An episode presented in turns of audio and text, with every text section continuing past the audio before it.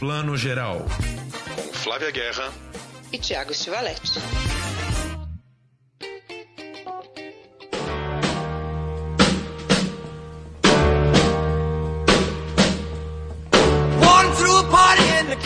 jail. The prison band was there, they began to wail. The band was jumping and the drum began to swing. You should have heard the locked out jailbird sing and rock. Bom dia, boa tarde, boa noite para você que está escutando o Plano Geral, o seu podcast de cinema, streaming, séries e tudo mais. Edição 107 começando. Hoje a gente está que é só cinema, porque tá uma semana bem forte, semanas bem fortes de lançamentos aí na tela grande. Vamos começar falando de Elvis, a grande cinebiografia de Elvis Presley, que finalmente a gente teve a oportunidade de ver, direção do australiano Baz Luhrmann. Depois, David Cronenberg, também de volta, um diretor que a gente ama de paixão, com o seu novo filme Crimes do Futuro. E para terminar, com o cinema brasileiro, vamos falar também um pouquinho de Os Primeiros Soldados, um belíssimo primeiro longa de ficção do Rodrigo de Oliveira sobre é, os gays nos anos 80, né, personagens gays e trans aí no começo da epidemia de AIDS, lidando com uma doença que ainda não tinha nenhum tipo de remédio. Chamo hoje a combalida Flávia Guerra aí com uma sinusite um pouco atacada. Bem-vinda, meu amor. Bom dia, boa tarde, boa noite para vocês que enfrentam o inverno de São Paulo, gente. Não é Covid, o inverno de São Paulo é uma coisa louca para a boa saúde da pessoa, né? Esse ar fresco e poluído de São Paulo. Às vezes derruba a gente. Agora, a Flávia é uma pessoa tão mergulhada no cinema que até a sinusite dela, gente, tem a ver com o cinema, porque na quarta-feira fomos lá ver a sessão maravilhosa de Deus e o Diabo na Terra do Sol, de Glauber Rocha, versão restaurada em 4K, que estava belíssima a projeção, só que foi ao ar livre lá na Cinemateca. E estamos no inverno, né? Ou seja, complicou um pouco. Não, é que eu também acho, acho que eu sou jovem, né? Esse é o problema, porque eu acho que eu vou pegar uma sessãozinha ao ar livre e tal, Botei lá uma mantinha, um gorrinho, não adiantou nada. Tem que reajustar. A idade faz isso com a gente, viu? Tem que ir reajustando o frio que você consegue passar sem ficar doente. Ainda falei para você que ainda tava meio com invejinha, porque eu achei que você tava bem aparelhada ali com o gorrinho, com o cobertor, não sei o quê, mas pelo visto o frio entrou aí por baixo. É, minha mãe diria, viu? Quem mandou tomar sereno. Chama. Então, assim, fica aqui já o nosso, a nossa campanha por mais eventos desses, só que no verão, ou pelo menos a partir de novembro, ali final de novembro, que o clima esquenta, né? Ou que distribua um cobertorzinho, ou também eu da próxima vez vou lembrar de levar meu cobertor, é melhor. Ou faz dentro da sala, né, gente? Não custa nada. A gente ama a Cinemateca, isso não é uma crítica, mas pode fazer dentro da sala, tudo bem. É isso aí. Bom, vamos começar falando então de Elvis, filme de Baz Luhrmann aí, aguardadíssimo, um filme que a gente tem ouvido falar há muitos anos, né? O Baz Luhrmann tá com esse projeto há, há pelo menos 7 ou 8 anos aí, né? Lembrando que o último filme dele foi o Grande Gatsby, 2014, ou seja, Baz Luhrmann estava há 8 anos sem filmar, fez aquela série ótima também para Netflix, The Get Down, mas no cinema fazia oito anos que ele não aparecia. E surpreendeu, né, Flavinha? Vem, vem com uma energia forte. A gente sempre tem um pouco um pé atrás com o Baz Luhrmann, porque é né, aquela coisa um pouco com o pezinho no cafona, muito exuberante, muita purpurina, muita lantejola. Às vezes a mão, mas dessa vez parece que não errou, né? Ah, eu acho que não. Eu curti também o filme. Eu, eu acho que tem tudo que ele tem a serviço do que ele de melhor pode fazer, né? Porque às vezes ele erra a mão, como você falou, aí fica meio, meio cafona, né? Passa do tom. E eu acho que como Elvis, o Elvis já era isso, né? Já era over, já era barroco, já era flamboyant, né? Como os, ah, esse é um adjetivo que a galera gringa adora usar pro Baz Luhrmann, né? E aí eu já lembro um flamboyant, que é aquela árvore, né? Exuberante, colorida, alta, assim, para mim é, é exatamente, ele é isso. E aí, se me dissessem, ah, ele vai fazer a cinebiografia do, do, por exemplo, Bob Dylan, aí eu já falava, hum, será que encaixa ali o tom? Mas o Elvis, tá, tá tudo dentro do tom, né? Eu acho que casou, casou. There are some who'd make me out to be the villain of this here story. Let's don't let a good thing die.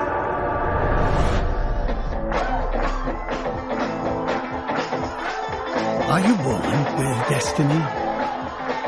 Or does it just come knocking at your door?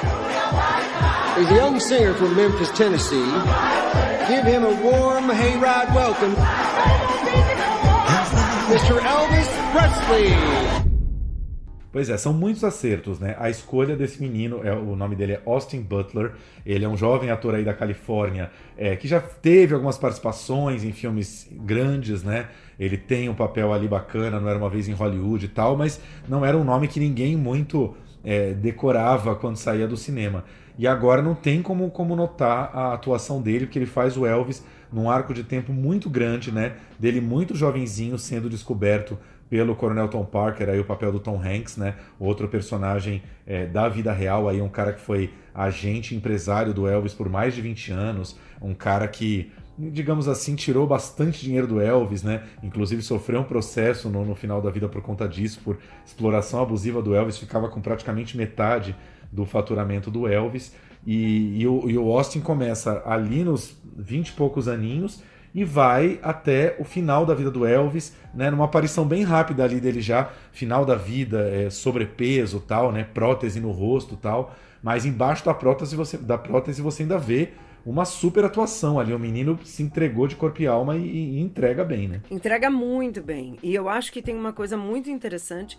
Isso o Austin Butler disse no Festival de Cannes, onde o, começou a dizer isso, né, no Festival de Cannes, onde o filme fez a primeira exibição, né? Ninguém tinha visto ainda, acho que só a equipe e a Priscilla Presley para aprovar o filme. E ele, e ele falou que foi uma obsessão, assim, que por dois anos da vida dele ele só fez isso. Ele estudou todos os tons de voz do Elvis, porque a voz do Elvis foi mudando ao longo da vida, a nossa também vai, né? Ficando mais grave ou mais rouca, enfim. Ele estudou os trejeitos, estudou as músicas, estudou o corpo, a cabeça, tudo, sabe, a história. E eu acho que isso a gente vê na tela, né? Assim, ele tá ele incorpora, né? Assim, eu não acho que assim, tem algumas sequências no filme. O Thiago falou aí, né? O, o que que o filme é, acompanha da vida dele. Gente, isso não é nenhum spoiler, né? É uma cinebiografia. A gente sabe onde termina. A questão é como o Baz Luhrmann resolve mostrar isso.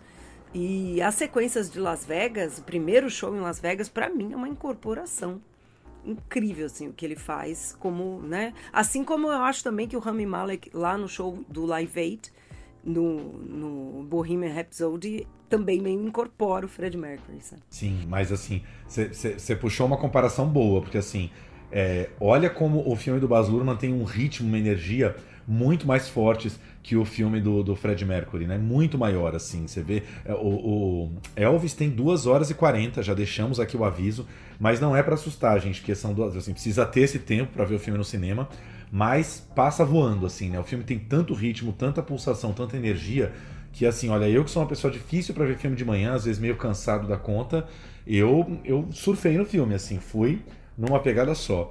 E tem vários acertos, né? Isso que você comentou, é, o primeiro show, os primeiros shows, aquela coisa das mulheres histéricas, né? O, o Elvis começa a se mexer no palco, a mexer a cintura, a bater uma perna, não sei o que, as mulheres já ficam loucas, quer dizer, é aquilo que a gente sempre fala do carisma, e nesse caso um carisma sexual aberrante, né? um negócio único que nenhum outro artista tinha. E eu amo no roteiro a coisa do, do o filme ser todo contado do ponto de vista do Coronel Tom Parker, porque dá uma uma distância bacana e o Tom Hanks entrega como sempre, né? Acho que ele, ele faz um personagem meio calhorda, mas que ao mesmo tempo ele ama o Elvis, ele ama aquela criatura, ele, ele se sente orgulhoso por tudo que ele está construindo junto com, com o Elvis ali.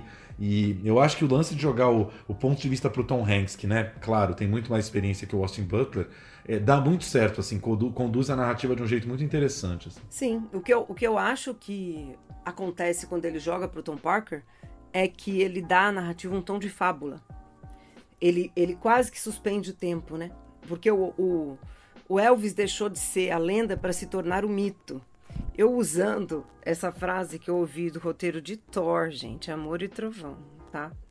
que só confessando aqui, que o Thor fala isso uma hora, o, Chris Hemsworth. E, e, e, aí eu pensei isso no Elvis, que é isso, o Elvis é o astro, depois ele vira uma lenda, e na hora em que ele, né, tudo que vai acontecendo, ele, ele é um mito. Então, como é que você conta a história de um mito? em forma de, de conto mesmo, de lenda, né? Então, quando o Parker conta, e ele é uma figura meio estranha, né? Parece um duende da floresta, né? A maquiagem do, do, do Tom Hanks está muito estranha. Aquilo descola, né? Parece que você tá vendo uma fábula. Depois humaniza de novo o Elvis. Então isso é muito legal, porque vai e vem, né? O tom de fábula e o realismo. O tom de fábula e o realismo. Ainda que eu acho que nada é muito realista, porque a fotografia, né, ela é muito é, é edulcorada, né? Muito anos 50, 60 ali. Então. é, mas eu acho que deu tudo certo. Esse tom de fábula era perfeito, de novo, para um personagem como Elvis. né? Get a haircut, buttercup! In that moment, I watched that skinny boy transform into a superhero.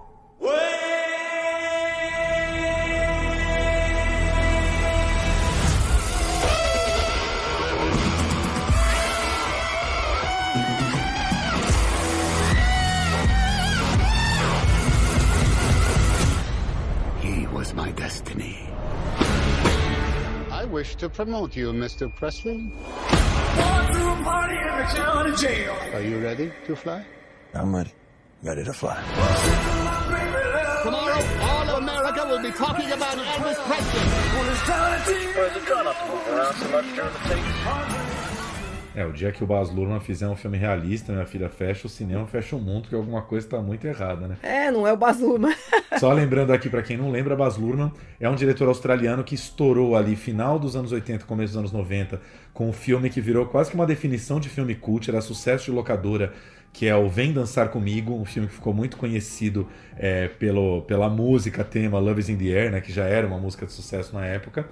E depois foi fazer o Romeo e Julieta com Leonardo DiCaprio, que é um filme bastante interessante, um filme voltado para o público juvenil, mas que tinha uma roupagem muito deliciosa ali, né? DiCaprio e Claire Danes. E muito mais conhecido também pelo Moulin Rouge, que é um filme de 2001, é, que abriu o Festival de Cannes, inclusive, naquele ano. E que é um filme muito adorado, né? As pessoas amam, é um musical mesmo, com grandíssimos números musicais. Eu acho que talvez seja o filme em que Nicole Kidman tá mais linda e exuberante, né? E, e, enfim, é um filme muito, muito, muito do coração de muita gente, né? Eu adoro esse filme e tem uma das canções que eu mais gosto da vida, que é a Your Song, né, do Elton John. Na voz do Ian McGregor, que é rouco, que já nasceu rouco, não é como eu, que tô rouca hoje. E, e é uma gravação linda, e o Baz Luhrmann, uma coisa que eu acho interessante dele é que ele é um cara apaixonado, né? Ele não faz nada mais ou menos, né? Pode até errar, mas você vê que ele se joga e tal. Eu, eu conversei muito rapidamente com ele lá no Festival de Cannes, conversei com o Austin também, com a Olivia de Jonge, que faz a Priscilla Presley, e o Baz Luhrmann contou assim, porque eu perguntei pra ele, Thiago, sobre essa questão espiritual, que é uma abordagem que eu também gostei muito. Eu não, eu confesso que eu não sou a maior conhecedora do Elvis, né? Não, não é um cara que eu fui estudar a biografia e tal. E, e, e essa relação dele com a música gospel, além da música negra, né? E essa relação espiritual que ele tinha ali com a música quando ele subia no palco, eu, eu ganhei essa dimensão vendo o filme, olha só que bacana. E ele foi pesquisar, ele foi viajar, foi para Memphis, foi nas, nos estúdios onde o Elvis gravou. Então ele, ele, ele é um cara que se mergulha mesmo, ele passou esse tempo estudando. Então, quando ele acerta, isso volta, né? Vamos ouvir um pouquinho o Baz Luhrmann comentando isso sobre essa relação espiritual do Elvis com a música. you show in a very beautiful scene that his connection with spirituality, Yeah. music and spirituality, not religion, spiritual. Exactly. I, I that's the thing I learned. People ask me what's the most surprising thing I went on. Well, I mean, I, I, I went to the south. I researched. I found this guy Sam Bell after a very very tricky situation. African American man who sadly passed last year. Beautiful man, and um, he when when Mum and Elvis lived in this one of the white houses in the black community, they became friends with a bunch of kids, a bunch of kids, and they would sneak that scene in the gospel tent he's a little boy and the preacher grabs it. Sam told me that story verbatim. It's exactly the way it happened. And he said the preacher said no, he's with the spirit, and he said he would be doing the up and the down. And I said, so you think you kind of got some movement from there? And he said, absolutely. He said he would just be doing the, and he said, and when you think of it, I know a very famous rock star friend of mine who very famous for the way he moves. And um, he said, "Oh, you know, this rock star friend of mine would practice his moves. You know, Michael Jackson practiced his moves. Fred said practice his moves. Elvis didn't stand in front of a mirror and make up choreography. He just kind of felt it. He did feel it, and I think that's something to do with spirituality. I think he just had to get himself in the mood and he'd sort of have some moves, but he let the music, he become the music, which is really something to do with gospel and, and Pentecostal. Esse é o Baz Luhrmann super empolgado falando né, de toda a pesquisa que ele fez e como ele encontrou as pessoas que estiveram com Elvis nesse momento tão chave do filme da vida dele também e como ele foi né, pesquisando todas as músicas, foi ouvindo as pessoas. Esse trabalho, como eu falei, de pesquisa musical, eu acho que é o grande tom também do filme, né, Tiago? Você diz que o filme não cansa, não cansa também porque ele tem um ritmo de musical, né? Bem pensado para isso, né? Não, totalmente, cara. É isso, assim, ficamos surpresos, né? Não que a gente não goste, né, do Baz Luhrmann, sempre apreciamos, mas ele vinha de dois filmes ah, que não tiveram a mesma força, né? O Austrália, que talvez seja o pior filme dele, né? Um filme que é, é muito kit, né? Exagera demais na cafonice e tal. E o Grande Gatsby, que não chega a ser um mau filme, mas que não aconteceu, né? Com o DiCaprio vivendo Gatsby, né? A, a, a Zelda ali, papel da Carrie Mulligan, é um outro filme que abriu o Festival de Cannes, mas que também não aconteceu muito, né? Enfim, é... Só corrigindo aqui um dado que eu, que eu falei agora há pouco, é uma, uma bobagem, mas falei que o Grande Gatsby é de 2014, na verdade é de 2013, ou seja, foram nove anos aí é, sem, sem trabalhar para cinema, né? Sem fazer um filme para cinema, com a série no meio aí. Mas fica então a nossa dica aqui, super recomendando, né? Super recomendando bastante. Elvis de Baz Luhrmann estreia nesta quinta-feira, dia 14, nos cinemas. Na verdade, já com pré-estreias na quarta-feira, dia 13, porque quarta é o Dia Mundial do Rock, Flavinha. E eu, nas minhas pesquisas aqui pro TVZ, você não sabe o que eu descobri. O Dia Mundial do Rock só é, só é comemorado no Brasil, você sabia disso? Ah, é mundial, mas é só no Brasil, maravilhoso. Só no Brasil. É muito louco. É, esse- essa data veio porque ah, teve o Live Aid lá, o grande evento, né? Em 1985, e o Phil Collins, na apresentação dele, falou, fez a apresentação no dia 13 de julho e mencionou, falou assim: Ah, eu gostaria que esse dia virasse o Dia Mundial do Rock. Todo mundo aplaudiu, coisa e tal, mas o mundo nem deu muita bola. Aí duas rádios de São Paulo, aqui, 89 FM mais alguma, começaram lá no meio dos anos 90 a falar nessa data o tempo todo e fazer promoções e concursos e não sei o quê. E aí aqui pegou isso, assim, virou um pouco o Dia Mundial do Rock, mas nenhum outro lugar do mundo deu bola. Só, tem coisa que é só no Brasil mesmo. Hoje deviam ter dado bola, né? Tem o dia da pizza, que é esse fim de semana passado, é o dia da. O dia, o dia mundial do rock eu acho interessante, pelo menos a gente lembra, né? Porque assim, desculpa, gente, pessoal aí que ama é, o funk, o sertanejo, né? A gente também gosta, mas rock é rock, né? E eu acho uma coisa muito maravilhosa do, do filme, pra quem não, não estuda tanto, né? Tipo nós, é isso que eu quero dizer. O quanto a obra do Elvis tem a ver com a música negra americana, o rhythm and blues, né? Se fosse aqui no Brasil seria o samba, por exemplo, né? E a música gospel também, né, da, da, da comunidade negra americana onde ele cresceu. Então eu acho isso muito bonito, muito forte, né? O Elvis era pobre. Isso não tá no filme muito didático, mas você vê, é uma família pobre. Então ele foi morar com a mãe num bairro mais humilde. Quem é que morava no bairro mais humilde? A comunidade negra. Então ele cresceu sem essas barreiras, sem esses preconceitos. E ele foi muito julgado por isso, numa época né, de probation, de, de segregação mesmo, até nos shows. Então isso não é o tom maior do filme, mas isso perpassa o filme inteiro. Né? Essa questão de como Elvis não foi, foi um cara que, ao seu modo, lutou contra essa segregação, contra o racismo, valorizou, né?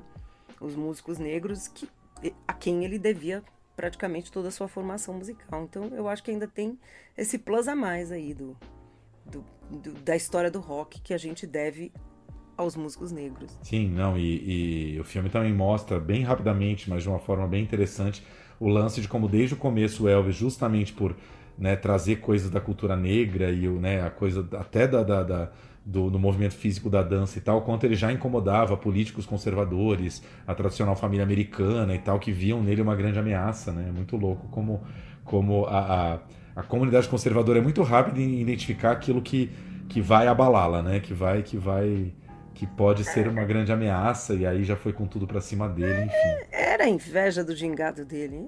Se você resumindo tudo, o homem dava uma rebolada, as meninas passavam mal. É inveja, gente. Como não ter, né? Are you ready to fly? I'm ready. Ready to fly. Tomorrow, all of America will be talking about Elvis Presley.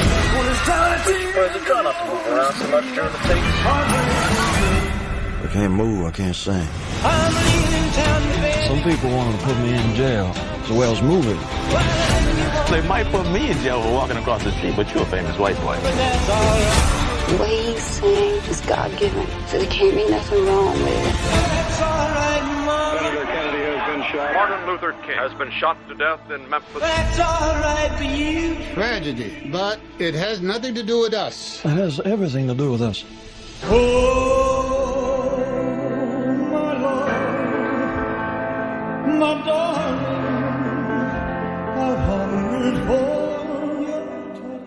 Gente, é isso. A gente amou tanto filme, gente, que a Flávia quer falar mais, ela não quer parar mais de falar do Vamos falar do Elvis. Não, hoje. chega, chega. Vamos falar de outros que a gente ama, que eles não amou tanto dessa vez, mas a gente continua fiel. Pois é, não amamos tanto, gente. David Cronenberg, o grande David Cronenberg, diretor canadense aí. Bom, vamos citar aqui tanto filme para citar, né? Vamos lá. A Mosca, Gêmeos, Mórbida Semelhança, Scanner, Sua Mente Pode Destruir, é, Crash, Estranhos Prazeres, 1996, que abalou também Festival de Cannes com tudo. Fora muitos outros filmes recentes, né? Spider com Ray Fiennes, que é um filme que eu adoro. Filmes mais recentes aí, já a parceria dele com Viggo Mortensen, né? O Marcas da Violência 2005, depois Senhores do Crime 2007 e agora também com Viggo Mortensen, Crimes do Futuro, Crimes of the Future, primeiro filme da competição do Festival de Cannes a estrear aqui no Brasil. Um filme que também está estreando nesta quinta-feira, dia 14, nos cinemas, mas já é um filme da MUBI, da plataforma MUBI, que a gente tem falado quase toda semana aqui. E dia 29, duas semaninhas no cinema, dia 29, sexta-feira, ainda agora neste mês de julho, já cai na MUBI aí para todo mundo ver.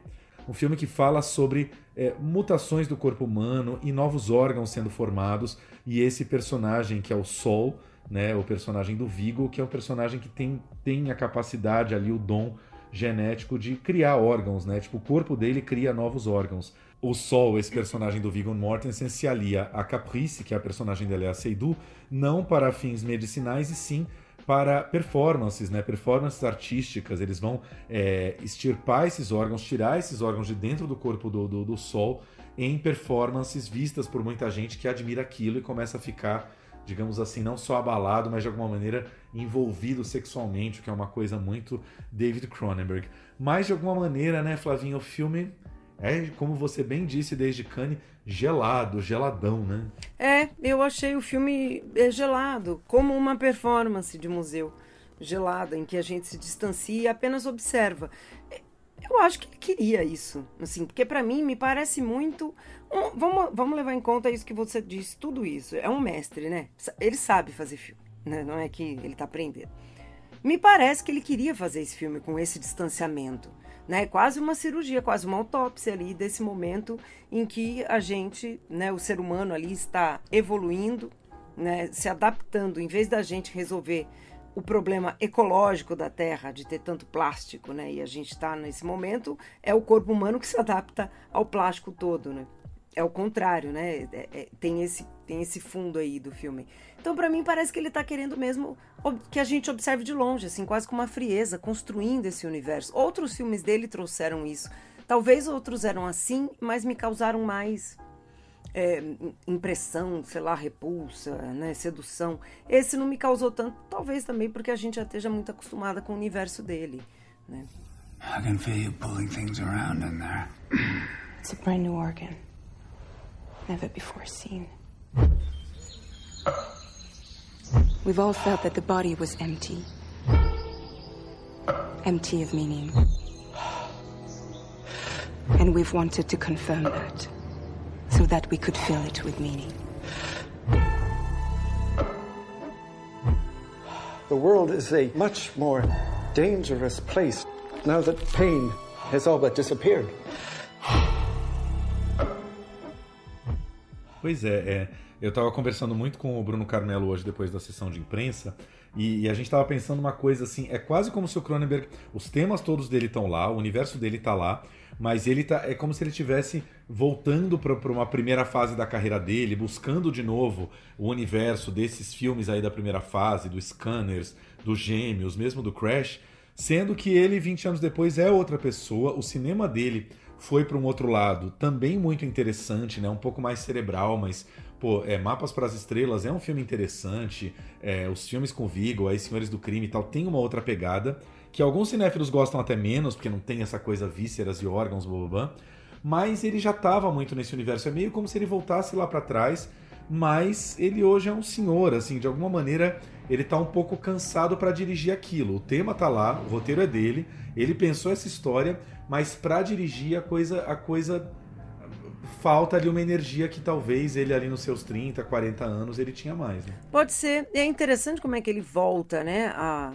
a essa questão né, do corpo, de explorar as, as, os limites do corpo, a evolução do corpo, né, como é que a gente lida com o erotismo e tudo. Eu acho que ele nunca deixou de pensar, mas é, eu concordo com você, ele volta com uma outra forma, né? Ele tem um outro filme já em pré-produção que, pelo que eu entendi, tem tem a ver, porque parece que é um cara que é um viúvo, e aí ele desenvolve um, um, um aparelho que vai conectar é, é, a gente com os mortos. Então, de novo, ele falando dessa coisa do humano e da máquina, né? A, a, a máquina, a tecnologia aí. Mas eu acho que deve ser menos vísceras, como você falou. Não consigo entender por que, que esse filme ficou tão frio, mas eu acho que é, eu acho que ele queria que fosse. Eu tenho uma impressão, Thiago, não sei se você concorda, que para mim quando, quando eu tive o primeiro baque, falei, meu Deus, finalmente essa ação vai começar com emoção, o filme acaba. para mim parecia um prólogo, parecia o Duna, cadê o 2 e o 3 vão vir, entendeu? Crimes of the Future 2 e 3. Pois é, cara, tem isso, né? Eu não falei aqui na sinopse, mas o elenco tem ainda Kristen Stewart fazendo ali a assistente de um burocrata, né? Ela também trabalha no departamento de registro de novos órgãos. E ela é uma moça que começa a ficar bastante interessada, quase que sexualmente interessada nesse universo aí dos novos órgãos. E aí, cara, é um personagem que vai, vai meio morre na praia, né? Sem dar muito spoiler aqui, mas, mas assim, o que parece que vai acontecer com ela não acontece. Ela até tá numa atuação bem forte no filme e tal, mas enfim, o roteiro me incomodou bastante porque falei isso para você, assim, me dá a impressão de que os personagens estão o tempo inteiro explicando uns para os outros o que está acontecendo, porque é um universo muito complicado, então explica, explica, explica. E me incomoda muito o filme que você chega no final e você fala assim, qual foi a cena forte desse filme, né? A cena marcante. E não tem muito, né? Nenhuma cena foi realmente marcante. A coisa toda tá meio no, no banho-maria ali. É, realmente, eu acho que tá no banho-maria e tá frio, né? É isso que eu acho mais assim. E eu brinco sempre, é uma brincadeira tosca, claro, bem tosca, mas eu brinco sempre assim, que eu sei que um filme me ganhou na hora em que eu paro, olho e falo, cara, e se esse personagem morresse agora, nesse momento? Eu iria me importar com ele? E realmente ia me importar? E acontece isso no momento ali no filme, quando um personagem vai embora da trama, ele não me causou o menor impacto, essa morte não causou. Então é nesse sentido que eu acho que o filme ele mata um personagem, né, que não vamos dizer qual, obviamente, para não dar spoilers, mas a gente não sente esse impacto. Sinal que o filme tem essa frieza, né? Tá num ponto frio. Exatamente, mas vamos falar, vamos falar de coisa boa então. Vamos puxar aí o David Cronenberg do passado. Eu queria te perguntar aqui quais são seus. Um, um, só é sacanagem, porque o Cronenberg é tão interessante que eu não vou nem pedir um. Seus três filmes preferidos de David Cronenberg. Os meus, assim, pensando por alto, assim. Eu amo Gêmeos Mórbida Semelhança, Jeremy Irons fazendo gêmeos ali, né? Um deles cirurgião, aquela coisa toda maravilhosa. É, amo o Crash Estranhos Prazeres. Crash, né? Eu dei esses Estranhos Prazeres no título, mas que eu acho que é um filme todo bem resolvido e as pessoas não ficam explicando o tempo inteiro o que está acontecendo. Baseado num livro belíssimo do J.D. Ballard também que eu li e, e, cara, é sensacional, assim. Acho que é um ponto alto da carreira dele. E o terceiro, sei lá, vou pensar um pouco aí. Vai falando. Eu amo. Cada vez que eu vejo, eu sempre gosto. E, e foi, acho que, meu primeiro Cronenberg, que é o A Mosca. Eu acho A Mosca um filme incrível, assim, porque é aquele herói trágico, né? Ele. Nossa, e, e o, o ator tá tão maravilhoso, como é que pode um filme tão simples, né? Uma, uma ficção científica boba, assim, não é uma coisa assim muito elaborada, como é o, o Crash. Acho Crash, por exemplo, um filme elaboradíssimo. Mas o, a mosca, o Jeff Goldblum, né, ele é aquele cientista, dá errado aquela experiência e vai virando aquela metamorfose horrorosa. E esse filme me pegou tanto, assim. É, eu acho que foi meio pela primeira experiência, primeiro contato com o Cronenberg. Você gosta também de A Mosca, né? Gosto, acho que bom. Vou, vou meio, ser meio preguiçoso aqui, mas vou colocar o meu em terceiro aqui. Aí você só falou da mosca, quero saber mais. Eu, olha, eu gosto muito Gosto mesmo, adoro o Crash, mas eu já comentei com o Thiago outras vezes. O Crash para mim tem um gosto dolce amaro, porque eu lembro que eu fui numa sessão do Belas Artes assistir esse filme, e aí é, eu tinha o quê? Acho que 16, 17 por aí, e o, e sentou um cara do meu lado e o cara ficava encostando na minha perna o tempo inteiro. E quando eu olhei para o lado, o cara tava se masturbando. Ai, ninguém merece, porque o cara realmente, né, além de ser louco, assediador, embarcou na viagem do filme, né? E aí eu não consegui tirar a experiência real da experiência da tela. Mas eu acho, eu acho, e aí o Crash sempre me causava assim, nunca mais eu revi, olha que louco. Mas eu, eu acho o Crash, eu lembro e eu acho que o Cronenberg naquela época conseguir trazer né, 96, 1996. Gente, ele trazer esse ele foi ousado nessa época, né? Porque unir esse prazer da violência do acidente de carro com a questão do desejo, do sexo, acho acho acho realmente ousado assim. É um filme que me marcou muito, Holly Hunter, né? A Deborah Kara Unger, né? É o que você falou, é um filme que provoca reações imediatas na plateia, numa época que ainda, né, o cinema era a grande janela. Eu também lembro de ter visto no, no Cine Indaiá, em Santos, era uma sala até relativamente pequena, não estava cheia, mas eu lembro de pelo menos três casais de pessoas ali acima de 50 anos, meio saindo com 25 minutos de filme, assim, do tipo, não vou terminar de ver isso aqui. É realmente impactante, né? Foi um filme que já causou desde que desde que nasceu. E é isso, é baseado num livro que, que já está tudo ali, mas o Cronenberg soube traduzir de uma forma tão forte assim. Ele é... cria, né, as, as imagens, assim, ele é um grande criador. E eu gosto muito também do Cosmópolis, mas eu acho que é porque eu não esperava nada no Cosmópolis. É, a gente assistiu em Cannes, né? Você estava nessa edição também, não estava, Thiago? Tava, tava sim. E eu não esperava nada, o filme com Robert Pattinson. O Pattinson estava tentando coisas novas, né, para para sair, obviamente, da carreira do Crepúsculo. Mas o filme é interessantíssimo, né? Também, mais uma vez, essa coisa do futuro e, e do consumo, né? E a gente estava saindo da, daquele clima da, da crise financeira que começou em 2008 e esse cara investidor que produz nada, né? Um jovem bilionário que você... O que, que ele produz? Nada. Ele só especula. Né? Na, o cenário é incrível e aquelas cenas dentro da limusine dele com a Binoche, né? são maravilhosos. Eu gosto muito também do Cosmópolis. Where is your office? What do you do exactly? You know things. I think this is what you do. I think you acquire information and turn it into something awful. What does it mean to uh, spend money? A dollar? A million? Don't trust standard models. Think outside the lines. You need to be inflamed, don't you? This is your element.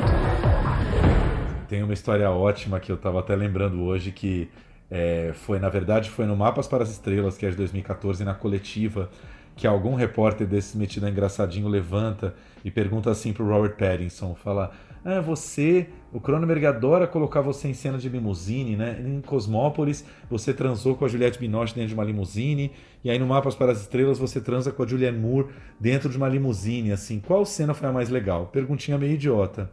E aí o, o Pattinson ficou totalmente sem reação.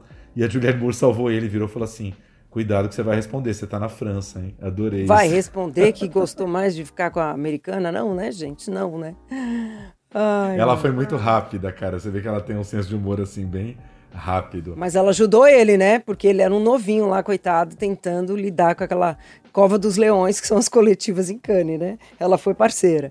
Ó, só lembrando aqui, então. Uh, Crimes do Futuro nos cinemas, dia 29 na MUBI. A MUBI também já tem o Mapas para as Estrelas, para quem não viu. É um filme bem maluco e bem interessante, que deu inclusive palma de atriz para Julianne Moore no Festival de Cannes em 2014. Netflix não tem nada de Cronenberg.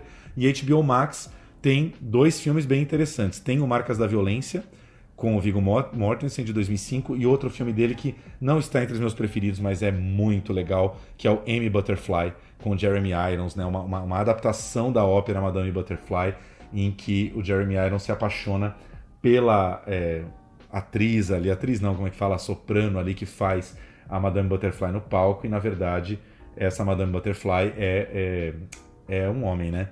E ele, ele tem esse amor uh, muito interessante assim com um homem, né? Sendo que ele nem se definia como gay, enfim, é um amor que mexe com a cabeça dele. Um filme bem bacana que está na HBO Max. Enfim, gente, é isso. Cronenberg tá naquela prateleira dos nossos diretores que até quando é ruim é bom. A experiência é sempre interessante, assim, a gente sempre recomenda.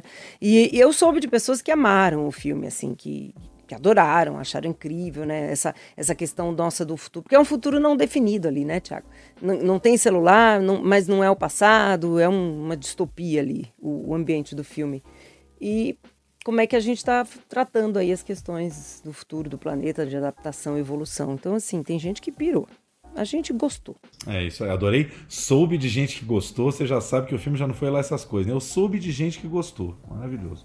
É, não, não, de verdade. A sessão de, de em Cannes do filme, você vai sentindo, o Thiago sabe muito bem disso. Pode ser crítico, pode ser público, pode ser o que for. A gente sente a energia da sala, né? A gente sente, não adianta. As pessoas podem estar todas em silêncio e você sente a energia quando a plateia está indo. E, e eu senti assim que estava todo mundo observando mesmo, como mais num- num- ob- olhando uma obra mesmo num museu, sabe? Uma coisa mais distanciada. Que eu acho que é o que a obra é mesmo. Então tem gente que não gostou disso, tem gente que adorou. É verdade. Bom, fica aí a nossa dica então, o novo David Cronenberg chegando rapidamente ao Brasil aí, né? Já agora nesse comecinho de julho, pintando aqui no Brasil depois da sua estreia no Festival de Cannes.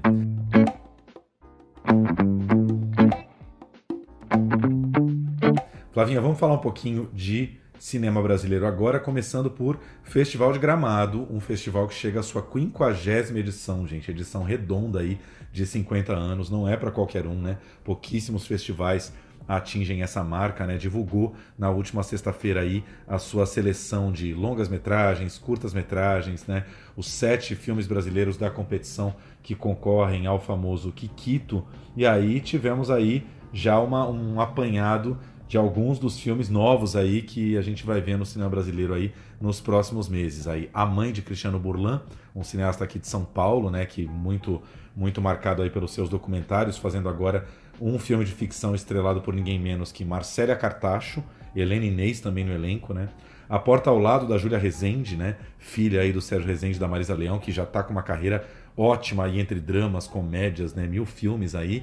Um filme aí de, de casais que se conhecem com Letícia Colim e Bárbara Paz. Marte 1, um filme de Minas de Gabriel Martins. Noites Alienígenas do Acre, de Sérgio Carvalho. O Clube dos Anjos, também um filme do Rio de Janeiro, do nosso querido Ângelo Defante. O Pastor e o Guerrilheiro, de José Eduardo Belmonte, mesmo diretor de As Verdades, que nós, nós falamos aí com a Drica Moraes na última edição.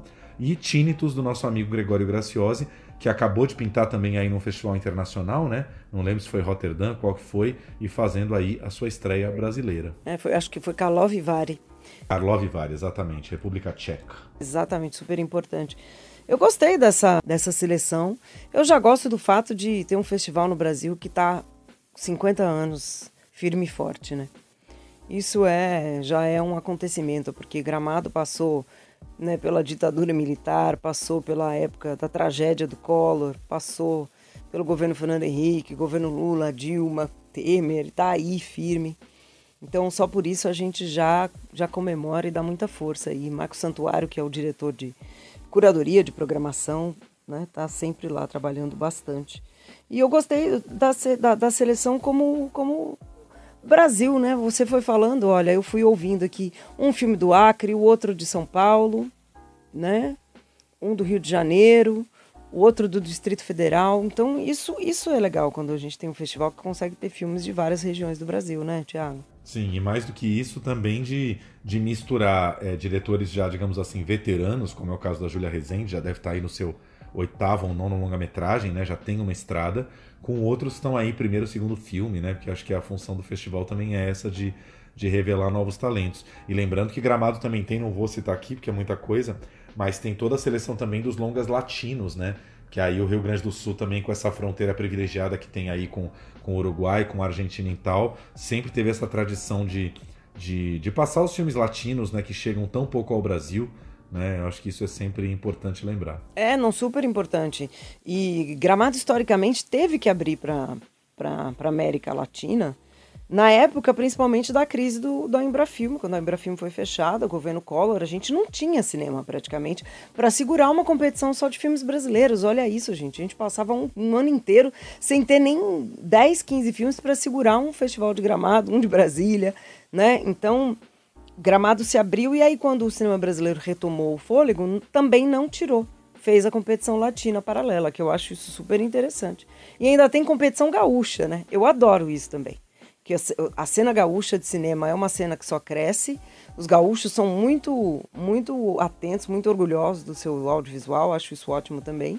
Além de tudo, tem isso ainda. São os longas gaúchos e os curtas-metragens brasileiros. Então, vai ser animada essa, essa edição de 50 anos. Vai ser animado. E vai ser que bom que eles conseguiram nessa edição 50 redondo voltar ao presencial, né? Lembrando que a dos dois últimos anos, aí 2020 e 2021, foi um festival online, né? Com os filmes passando no Canal Brasil. E claro que, né? É bom para quem tá em casa, mas é muito ruim porque não rola essa troca, essa reunião de, toda, de todo o povo do cinema, né? De se encontrar, enfim, calor da plateia, tudo isso que é importante. Então, voltando agora ao presencial. O Festival de Gramado acontece de 12 a 19 de agosto, então, lá na cidade de Gramado. É só uma, só uma última informação. Para terminar, ainda vai homenagear o Joelzito Araújo, que é um dos nossos diretores mais importantes e grande diretor do cinema negro, grande ativista, grande personalidade. Então também achei que tá bonito para esses 50 anos. É isso aí. Vamos falar de longa que estreou já, que está nos cinemas para quem quiser ver. Vamos lá, né? Vamos falar de cinema brasileiro. E aí eu tô falando aqui, né? A gente tá em Gramado, Acre, Distrito Federal, São Paulo, Rio. A gente fala de um filme que foi rodado em Vitória. Olha que lindo. Rodrigo de Oliveira, diretor, que é capixaba, fez um filme com o Johnny Massaro, Renata Carvalho, que é uma atriz que eu admiro muito, Vitor Camilo, a Clara Chovô, tem um elenco lindo, o Igor Campanaro também. E ele se passa na década de 80 e fala, conta a história de um biólogo brasileiro, o Suzano, que é vivido pelo Johnny Massaro, que ele é uma das primeiras vítimas da primeira onda da epidemia de AIDS no mundo, né? A gente não sabia nada, estava completamente no escuro, o que tinha era muita ignorância, muito medo. E o filme fala disso, né? Desse desespero, dessa falta de informação, das pessoas serem excluídas, né? Elas eram quase como leprosas, assim, não podia chegar perto. E mesmo né, se fossem leprosas, o tratamento era horrível que a sociedade né, dava. Então o filme fala disso. E eu acho que é o mesmo, do mesmo, da mesma forma, né, Tiago, ele traz muito carinho, né, muito, muito afeto na relação dele com a transexual, a Rose, que é vivida pela Renata Carvalho, o Humberto, que é um outro cara que é um videomaker, ele está fazendo um filme dentro dessa história e ele também é, né, ele é infectado. Então os três vão para um microcosmo ali de, de muito afeto, né, de, convivi, de convívio, de tentar se cuidar um do outro. Eu achei um filme que está nesse lugar aí, esse lugar do afeto do cinema brasileiro. Né? Qual é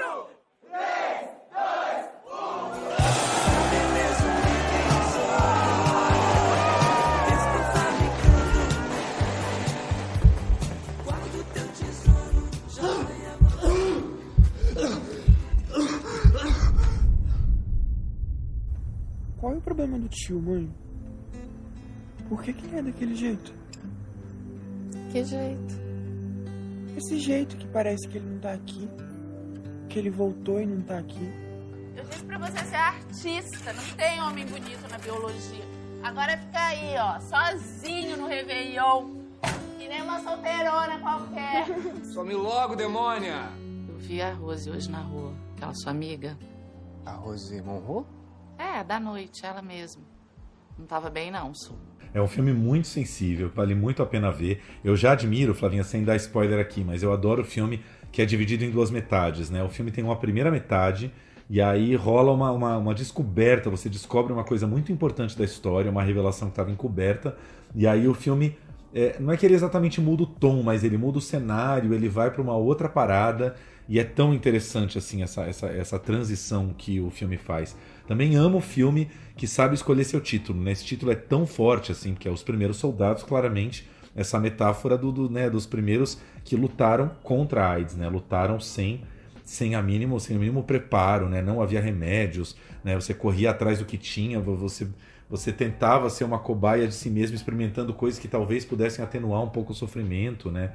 Um momento muito sofrido, assim, né? Da, do HIV, né? Pensar toda a evolução que a gente já tem hoje, né? Que graças a Deus ninguém, né? Nenhum portador de HIV vive o que eles viveram ali nesse começo dos, dos anos 80. E queria destacar só o Johnny Massaro, que é um ator que muita gente deve lembrar, talvez, um pouco da televisão, também fez, faz muita novela e tal, mas que está desenvolvendo uma carreira no cinema muito interessante, já filmou com Deus e o Mundo. Ele é o protagonista do filme do Celton Mello, o filme da minha vida, né? De 2017. Fez o Todas as Razões para Esquecer, é, tá no Doutor Gama, tá nesse filme e tá no Pastor e o Guerrilheiro, que é justamente esse novo filme do Belmonte que tá em Gramado. E, e ele tá fantástico nesse filme, né? Tá super à flor da pele. E é engraçado que o Johnny já é um ator, ele tem um rosto muito anguloso, muito interessante, assim, bem fotogênico, mas ele já é um cara magro, né? E eu li que ele ainda emagreceu uns 8 quilos para viver aí a fase da, da, né, da, da, da piora da, da, da, doença no filme. Então, assim, você consegue ver o emagrecimento dele, mas deve ter sido um desafio a mais, porque o Johnny já é um cara muito magro, né? Mas ele emagrece ainda mais, ele, ele realça a palidez dele, ele fez uma dieta toda maluca ali, ficava, é, sei lá, 18 horas, 24 horas sem comer e tal, para ir perdendo peso, né? Aquelas entregas físicas que os atores adoram fazer. Né? Ai, que lindo, né? E realmente ele tá muito magro mesmo.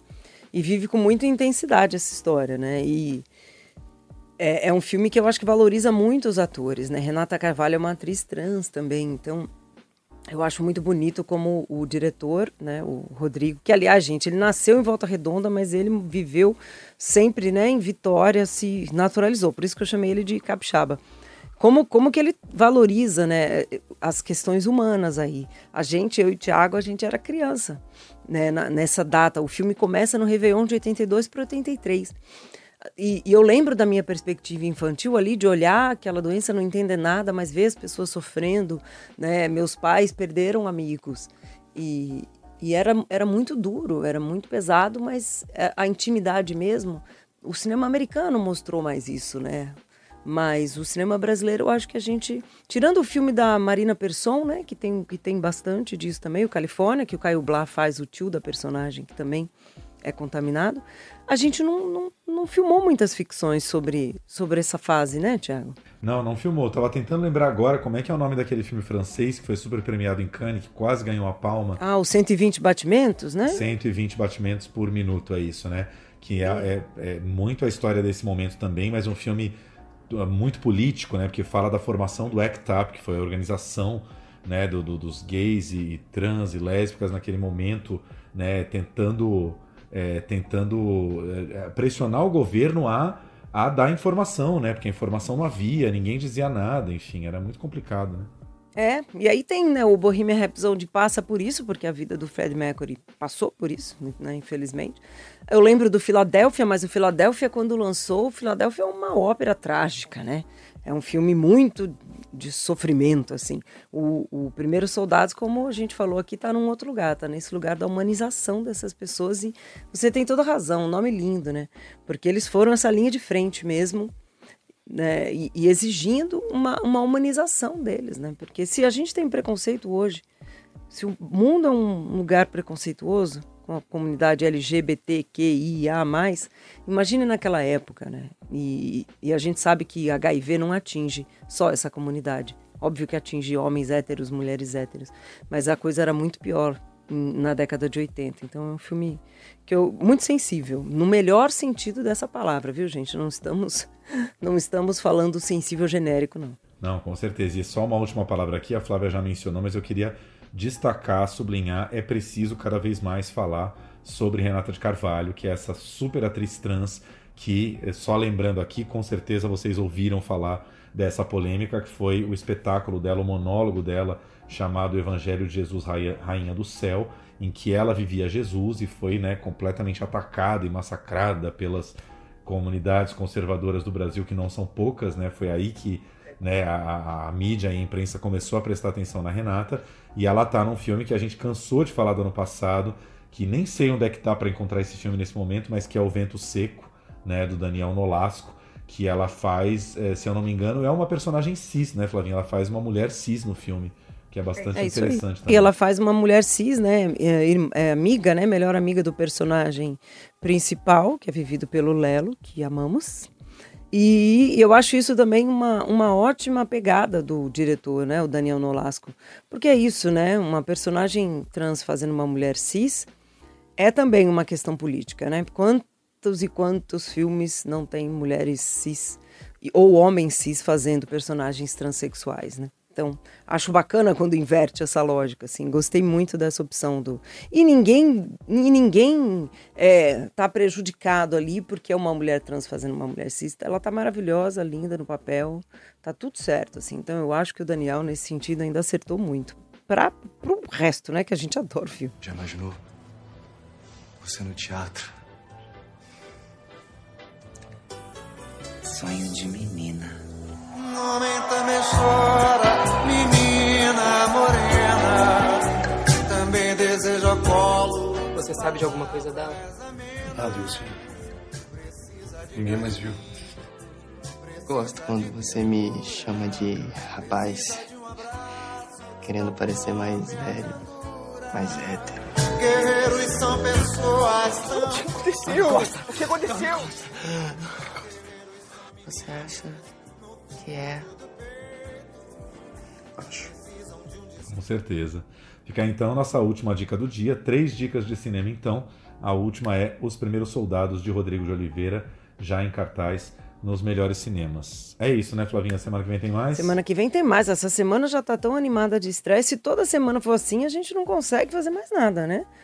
Não, eu já sentia a- a- os ventos do segundo semestre chegando, né? Porque o segundo semestre é sempre bem mais agitado em cinema aí do que, do que o primeiro, então o bicho vai começar a pegar mais. Que bom. Você sabe que eu fui, por acaso, fazer uma listinha aí dos filmes que estreiam no, no semestre que vem. Fui dar uma olhada. Menino, a gente tem Avatar em dezembro, a gente tem Pantera Negra, acho que em outubro. A gente tem um tantão de filmes grandes aí que ainda vem por aí, fora os filmes médios, filmes brasileiros. Tem muita coisa vinda mesmo, e fora os festivais. Então vamos tomar fôlego e respirar e a gente vai dando conta de tudo aqui. O plano geral vai ficando por aqui. Tenham todos uma grande semana aí com muitos filmes e séries também. E até a próxima, até semana que vem. Até.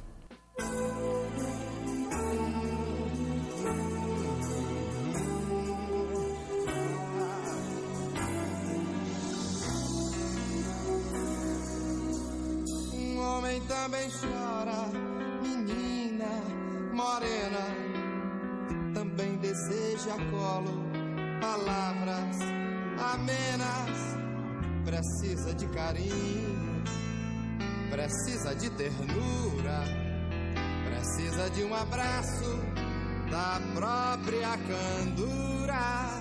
Guerreiros são pessoas, são fortes, são frágeis. Guerreiros são.